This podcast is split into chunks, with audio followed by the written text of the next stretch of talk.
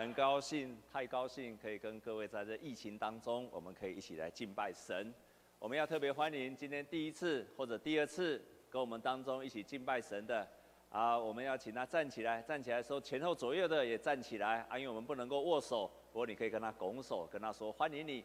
我们请今天第一次或第二次在我们当中一起敬拜神的弟兄姐妹，好，我们请你站起来，我们用最热烈的掌声来欢迎他们。啊，后面还有，好，后面还有。前后左右的也要站起来啊！哦，啊，太高兴了哈！啊，因为我们随着政府开放的疫情的松绑，所以我们在从今天开始，我们也没有限制人数啊，但是请你要戴口罩，然后座位也没有限制，啊啊，希望我们可以照着政府的开放的步骤，然后一步一步的开放。也盼望我们真的可以没有停止的敬拜神。在两个礼拜前，啊，我用良善的天赋，用这个主题来跟各位来分享。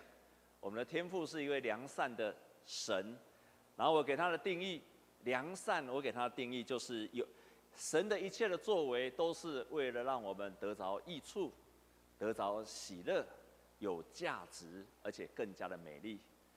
我们再来复习一遍好不好？好，有益处的、喜乐的、有价值的，还有美丽的，我们一起来念一遍好不好？第一个是什么？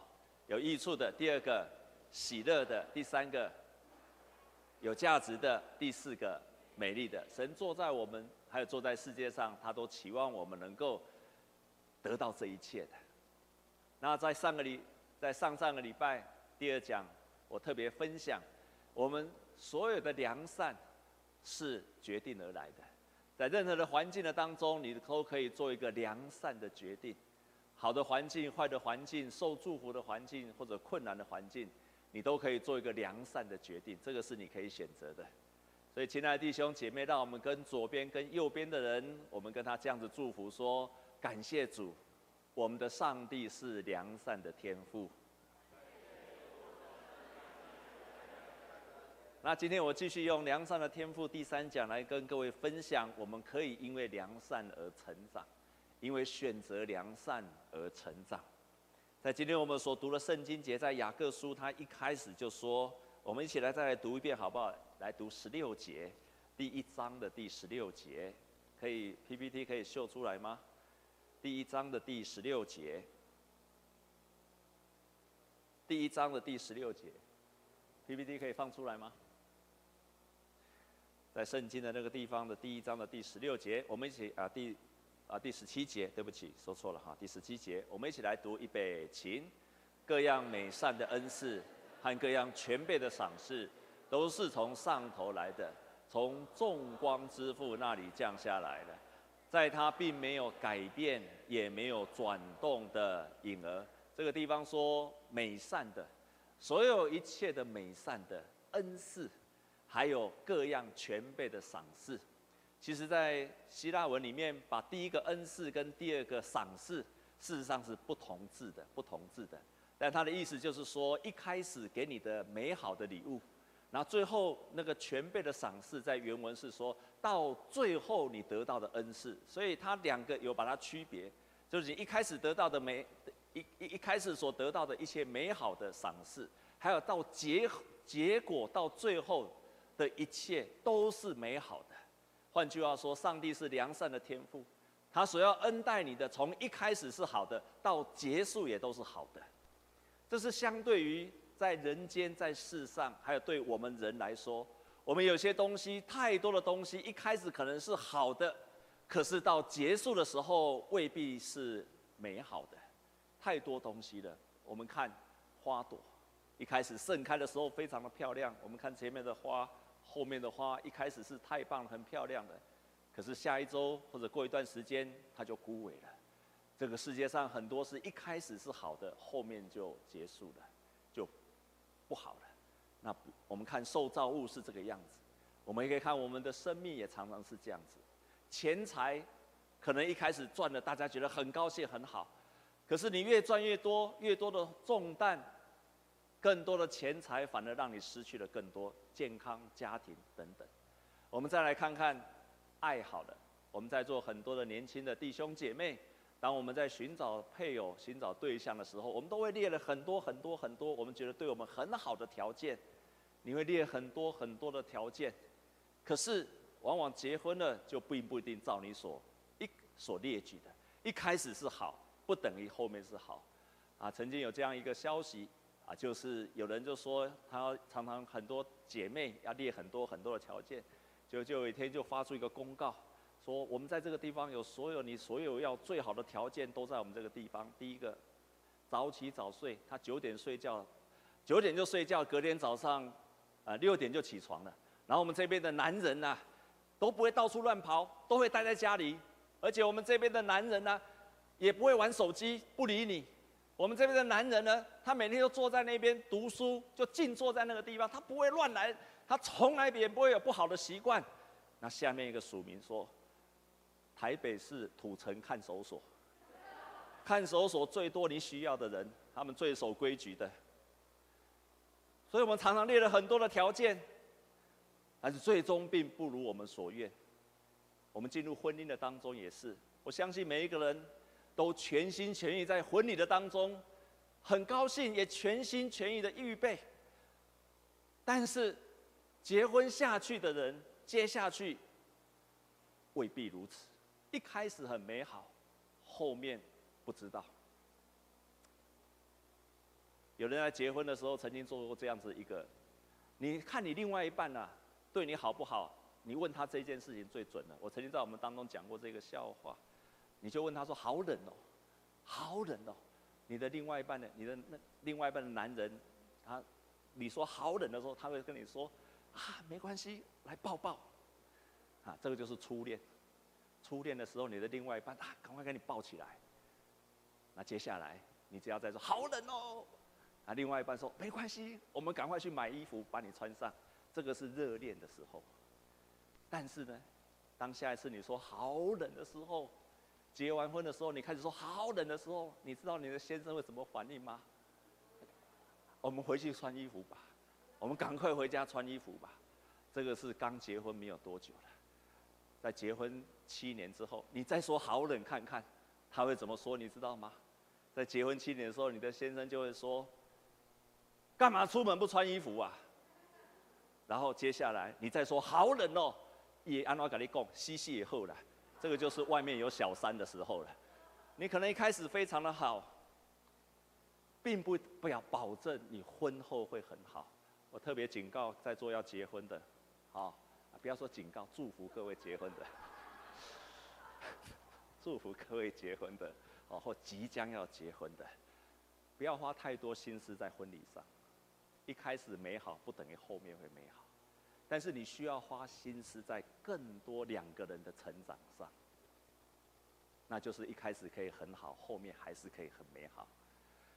然后你开始有小孩子的时候，大家都希望有小孩子。小孩子出来的时候，大家都很高兴，非常的快乐啊，好棒啊，好可爱哦。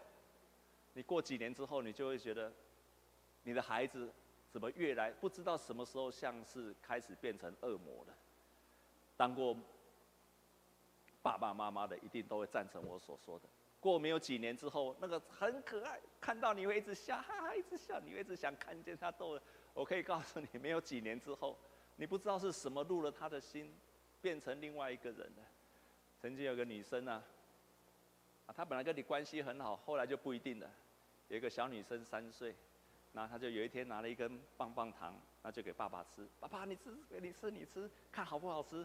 爸爸就一直舔舔舔舔，嗯，很好吃，很好吃，很好吃，哎，很好吃啊！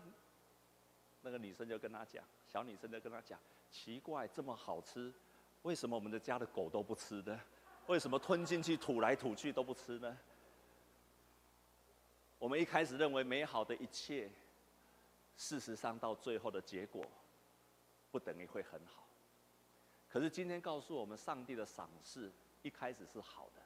到最后的他的赏赐，也是全备的。英文把它翻成 perfect，perfect，从一开始到最后，为什么？我们再秀出刚刚那一节好吗？因为他是众光之父，在他没有转动的影儿，所谓众光之父，他在用这个形容告诉我们说，这个世界上所有的光，白天是光的，晚上就变阴影。光遇到树就有阴影，所以常常我们看见光明的时候，会伴随着阴影。季节的变化也会变得很长的光明会变成缩短。世界上所有一切都是变动的，可是雅各书告诉我们说，上帝是众光之父，意思就是说，所有的光源都来自神。因为所有的光源都来自神，所以在他没有转动的影儿，他再怎么转变都不会有阴影。再一次的强调，上帝对人一切的良善没有阴影，从头到尾都是要让我们经历到有益处的、更喜乐的、美丽的，而且有价值。在他没有改变。当我们明白神是一位这样子持续的要祝福他的儿女的这个角度去看神的时候，看这位天父的时候，对我们有什么重要的意义？重要的意义就是说，何时何地我们需要神到他的面前去向他恳求，他仍然愿意持续的祝福我们。这个也是告诉我们，当我们回转向神的时候，任何时刻他都愿意赏赐一切的美好给他所有的儿女。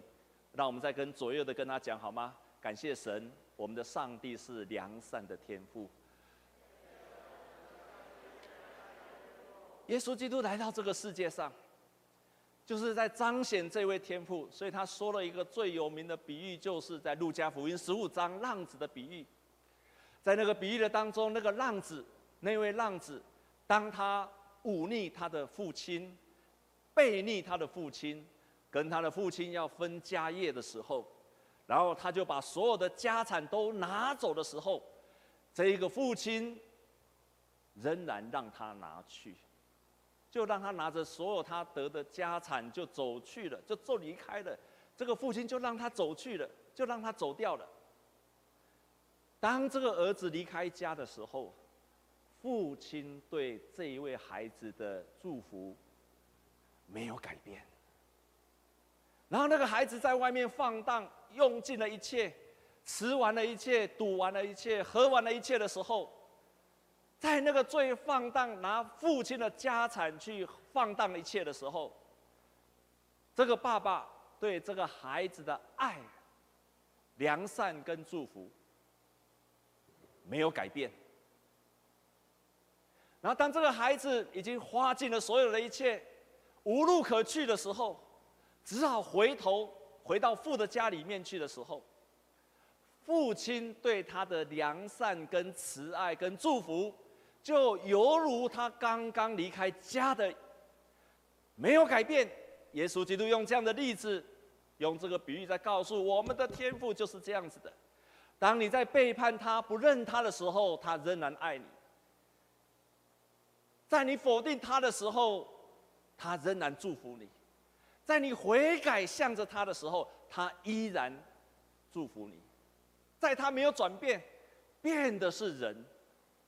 变的是人对他的态度在改变的时候，在他没有转动的影儿，没有转动的阴影，这就是我们的天赋，耶稣所启示的天赋。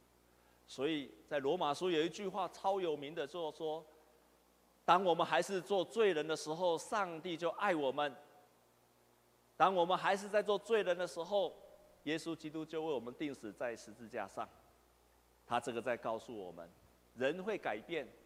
但是上帝没有改变，他仍然是慈爱的天父。感谢神。但是圣经继续读下去，当我们知道神是一位良善的天父的时候，这段的圣经继续读下去的时候，他就提醒了我们说：我们这些人，我们再修一下第十八节好吗？再修一下圣经雅各书第一章的第十八节好吗？我们一起来读，预备起。他按自己的旨意，用真道生了我们，叫我们在他所造的万物中，好像初熟的果子。然后他开始就是说，我们这些人，我们这些已经认识神的人，我们是在宇宙的当中，在全世界当中，上帝用他的道理生了我们，我们是万物的当中最初熟的果子。一棵充满了树、有果树的上面，最早熟的果子就是你跟我。上帝让我们成为这个世界上最早成熟的一批人，然后我们这些人要怎么做？圣经告诉我们说：所以，亲爱的弟兄，如果你是知道神是良善的，你也知道你是已经上帝用道生了你的人，你要做什么事情？我们来读第十九节，预备起。我亲爱的弟兄们，这是你们所知道的。但你们个人要快快的听，慢慢的说，慢慢的动。如果你知道天父是良善的时候，啊，第二十节一起来读，请，因为人的怒气，并不成就上帝的义。他在这边告诉我们要怎么样，快听，慢说，慢生气。请大家跟我念一遍，快听，慢说，慢生气。如果你已经知道神的良善，那么你是上帝所生的，在这个世界上出熟的果子。那你应该做什么？快听，慢说，慢生气。因为人的怒气并不能成就神的意，所以他提醒了我们，我们也要像上帝一样良善，不要容易的发怒，不要快太快的说话，也不要发怒，因为我们你的怒气并不能够成就上帝的义，你的义，你的怒气不能够成就上帝的拯救恩典，还有不能够成就上帝的良善。你在怒气的当中就没有办法成就上帝的一切的美好的良善。在圣经当中有一个很好的例子，就是大卫。大卫在圣经的旧约的当中，大卫曾经是被上帝膏，要即将成为一个君王的以色列的君王。结果发生了什么事情？扫罗，扫罗要杀大卫，因为他嫉妒大卫，他嫉妒大卫，非常嫉妒大卫，以至于。扫罗好几次要把大卫追杀，大卫要把大卫给杀死了。大卫一共有两次的机会，第一次在山洞的当中，扫罗因为肚子痛要去拉肚子，所以在山洞里面拉肚子，没有想到大卫刚好躲在山洞里面，大卫有机会要杀死他，结果大卫在那个时候就放过了扫罗。第二次在军营的当中，当扫罗在外面扎营的时候。大卫本来还有机会靠近他身边，可以把他杀死的，他没有把他杀死，只把他身边的那些水拿走而已。大卫曾经有两次可以杀死那个嫉妒他、要追杀他的人，但是大卫手下留情，因为他说这个人是上帝所膏的，我不可以杀死他。上帝看重大卫，是因为大卫有良善的心，并没有用报复的心。亲爱的弟兄姐妹。人的怒气不能够成就神的义，所以你要快快的什么听，然后呢，慢慢的说，然后呢，慢慢的生气，因为人的怒气不能够成就神的义，神的良善你不能够用怒气去成就。在武汉肺炎疫情不断的扩散的时候，你很难想象在台湾可以做得这么好。后来陈时中部长。他因为这个武汉的肺炎的疫情，很多次的民调，他的民调居然受欢迎、受信任，他的所有的好评度居然超过百分之九十。亲爱的弟兄姐妹，我活到这么老，我看过很多的政治人物，在可能在台湾的历史上，除了专制时期，那个时候不管，在民主时期，从来没有一个部长，从来没有一个部长，他的民调可以高达百分之九十。如果我印象没有错，在我的记忆的当中，从来没有发生过。这可以说台湾的政治的历史上第一次有人他的民调超过百分之九十支持度。当然，除了他做得很好，难道就是因为他做得很好吗？就这样子而已吗？弟兄姐妹，不是这样子的，不是这样子的。你可以看到好几次，当他在回答许许多多人的回应的时候，他在记者会上的所有的回答，他怎么回答事情的？虽然他不是一个基督徒，可是亲爱的弟兄姐妹，他绝对是我们在说话上快听慢说慢生气的一个非常好的典范。从来没有个政治人物这样做过，所以他的好感度、他的支持度居然可以超过百分之九十。当人家这样子说，这些人到处趴趴走，为什么不干脆用电子铁链把他给锁起来？这个时候，陈时中部长他怎么说？他是人。不是猪，不是一块肉，重点是我们要如何建立起好的关怀系统。他把这个人当作是什么？有价值的，人是有价值，人的价值跟猪不一样。他用一个良善的角度肯定任何一个人生病的人，他也是一个有价值的人，所以他说出的话是肯定的人的价值。然后很多的人就问这样子说：把这些人名字公布出来嘛？你就把他公布出来嘛？这个时候陈时中这样说：我也问我自己，如果是我，我愿意让人家公布吗？如果是你，你愿意让人家被公布吗？如果我们的名字都被公布出来，请问我们还会坦诚以对吗？他的言语的当中，他告诉我们当中，怎么样做的是最有益处的？不是照我们的情绪去回应，不是照我们的愤怒跟感官去回应，而是照一个人说出来的话，如何对大家是有益处的，去回应。了不起，非常了不起，从来没有一个政治人物可以这样子回答问题的。还有，当很多的人，我们都知道，有些人明明疫情在发展的当中，你记不记得有一个富人跑去澳洲，又跑去日本，又跑回来？这时候大家非常非常的生气，就想说为什么要让这个人进来？然后也在想说，这个进来为什么还要付我们的医疗费用？这个时候，陈时中他这样回答说：“不管是国人、非国人，避免确诊者变成国际人球，他只要在台湾确诊，我们都会用国家的力量来治疗他，不是用金钱，而是这个人，不止台湾人，外国人。”台湾确诊，要用国家的力量来治疗他，他把人看成是有价值的。他之所以得到这么好的支持，亲爱的弟兄姐妹，他虽然不是基督徒，可是我们成为神的儿女，要从他学好的榜样。他真的用良善去看每一件事情，看每一个人。不会因为人的情绪的反应、记者的追问而改变他对人良善的态度，就是因为这样，他得到百分之九十以上的支持。这就是今天说的：快听慢说慢生气，因为你的怒气不能够成就神的义。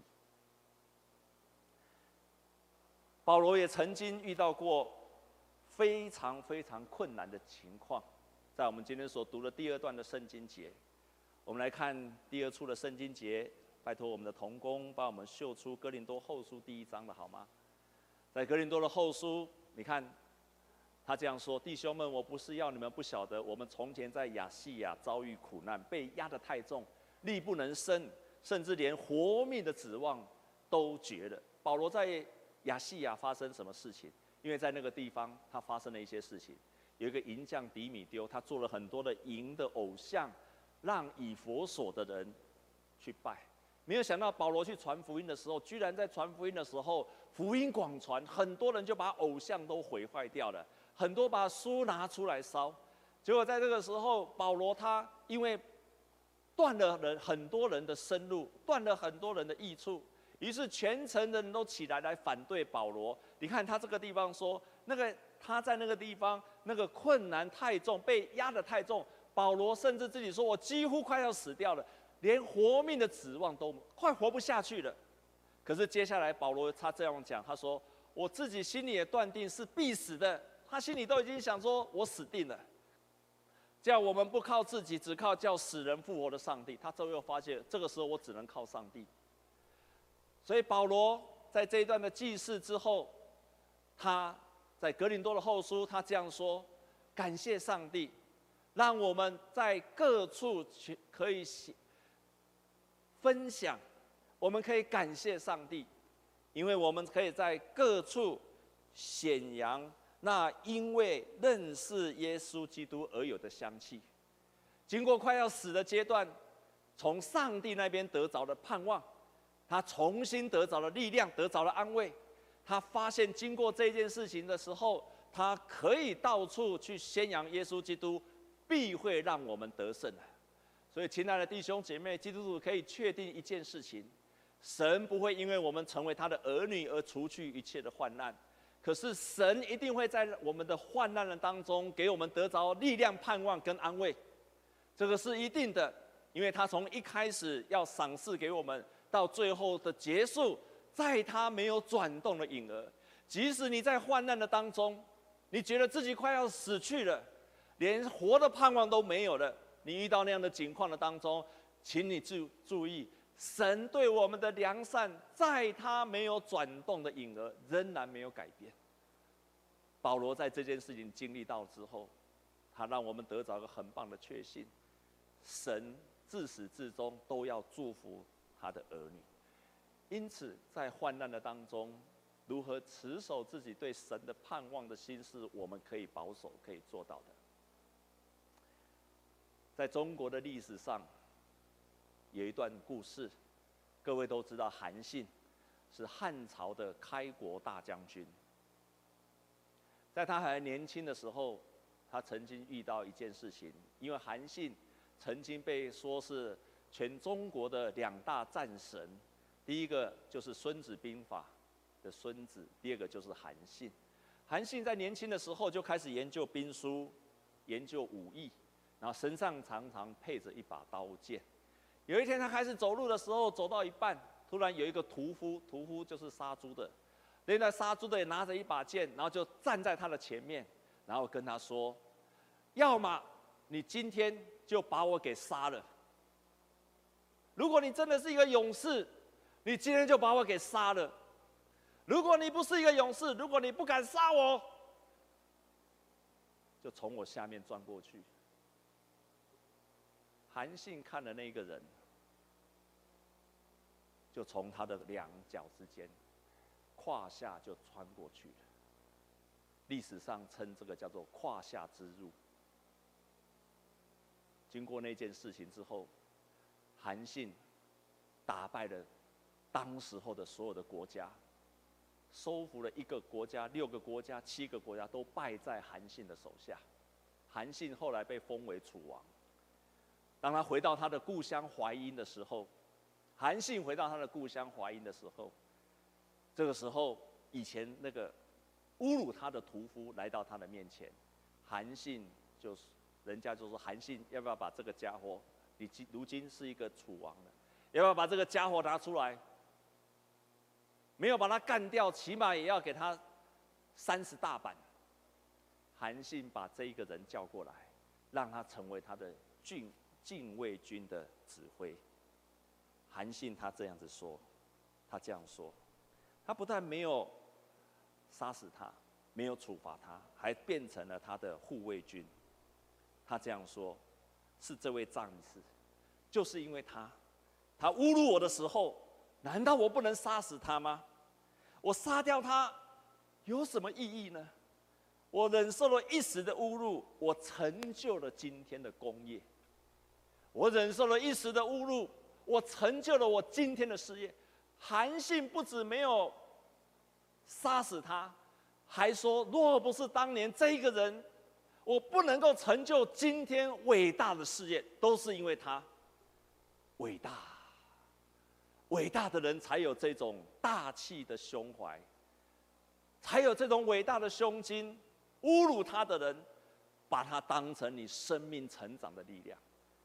韩信选择了良善去对待这个侮辱他的人。后来苏东坡曾经这样子分享，他说，他曾经评论韩信，他这样说：天下有大勇者，猝然临之而不惊，无故加之而不怒，此其所挟其者甚大，而其志甚远也。意思就是说，就是因为苏东坡，哎，就是因为韩信有远大的志向。所以加在他身上所有的侮辱，都没有办法影响他，不会让他生气，突然而来的事情也不会让他惊慌。亲爱的弟兄姐妹，韩信用良善看待这个侮辱他的人，成就他的生命的大业。神自始至终，不是一开始的良善，但最终渴望你也受成为一个蒙神祝福的人。有价值的人，更加美丽的人，赞美主。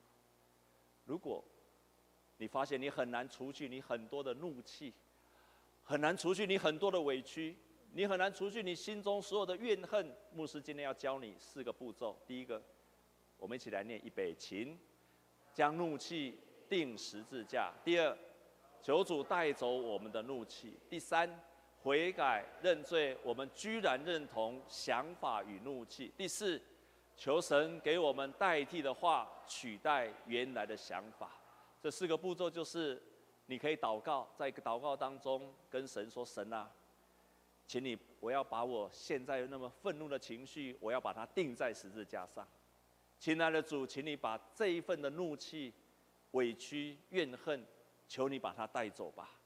亲爱的主，我居然会认同这个愤怒，让这个想法。”让我没有办法去控制我自己，我愿意在你的面前认罪跟悔改，亲爱的主，求你就帮助我，让你的意念跟想法进到我的心中，好让我知道你的爱没有离开我，就这四个步骤。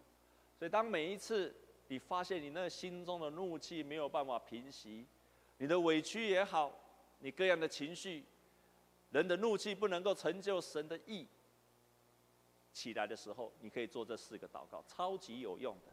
我也是这样在面对我自己生命当中许多的情绪呀、愤怒，因为我知道这些起来的时候，我看不见神的良善，我对人也没有办法良善。可是当我这样祷告的时候，感谢神，神都帮助我把我的情绪给带走了。然后一次又一次的，如果一次不行，就再祷告一次。最后神会引导我该走的道路是什么，好成就我们。愿神帮助我们，让我们知道我们的神是良善的。你也可以选择良善。然后，当我们选择良善的时候，我们快快的听，慢慢的说，慢慢的生气。若神帮助我们，若我们自己没有办法克制，我们就跪下来祷告，求神带走我们一切的怒气，好让我们再一次恢复良善。我们同心来祷告。天父，我们感谢你，耶稣基督，在我们还是罪人的时候。当我们还是罪人的时候，你就为我们定死在十字架上。为一人死是少有的，但是你在我们还是罪人的时候，就为我们钉死在十字架上。天父，你的良良善自始至终都没有改变。求主你也祝福我们的弟兄姐妹，我们是在这个世界上初熟的果子。我们这是这个世界上最优先、最早认识这个福音、也接受福音的人，也祝福我们所有的弟兄姐妹，能够成就你在世上的种种的救恩。奉耶稣基督的名祷告，阿门。